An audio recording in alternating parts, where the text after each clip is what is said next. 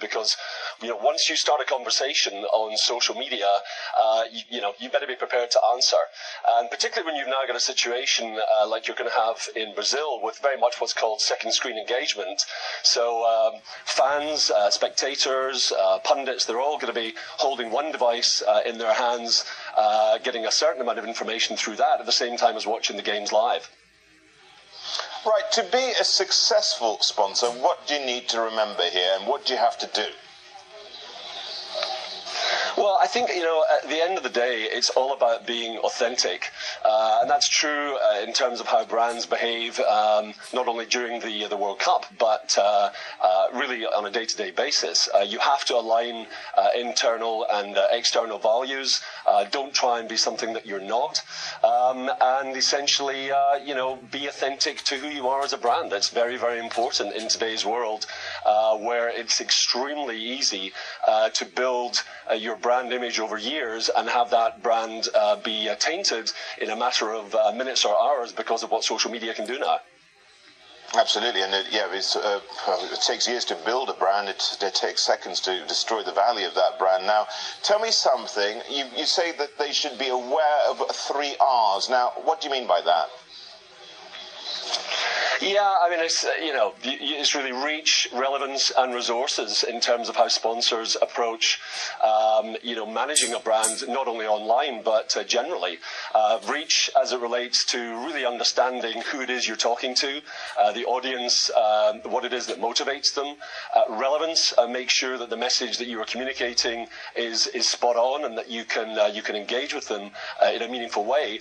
And resources, I think that's also very important for corporations to remember uh, because you've got to have people who can actually manage this. Uh, it's no good just delegating it uh, down the line to uh, to somebody who uh, is stuck in a room and is not going to be able to be prepared for the kind of interaction that your brand is going to have on a platform as broad and as public and as global as the World Cup.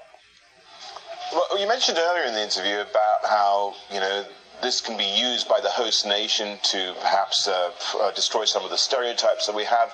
Uh, so, so, tell us a little bit about that. Uh, look, I think uh, you know Brazil will be judged um, by the effectiveness um, of this whole campaign. Uh, the the infrastructure around the games, the safety, the security, the whole experience uh, will ultimately lead to whether these are judged to be uh, a successful World Cup or not.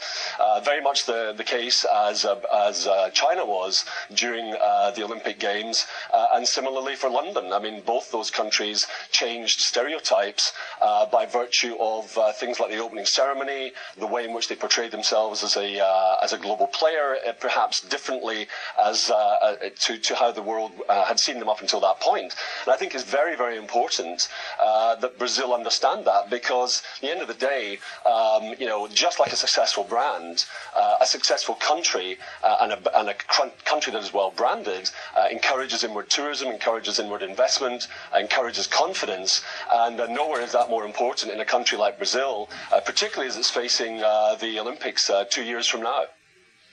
Well, it's also uh, taking place in perhaps one of the worst time zones for Asia, uh, particularly here. So, does that have an impact? Because, I mean, you've got to be up in the middle of the night to watch any of the games. Yeah, I, th- I think uh, the, uh, the, the die-hard soccer fans will, I'm sure, get up at any time of the day or night to watch an important game, and uh, particularly as these are uh, national teams that are playing each other. Um, I, yeah, I mean, it will, it will have some impact, uh, but you know, again, it's it's going to be online. You don't have to necessarily be sitting in front of a television anymore.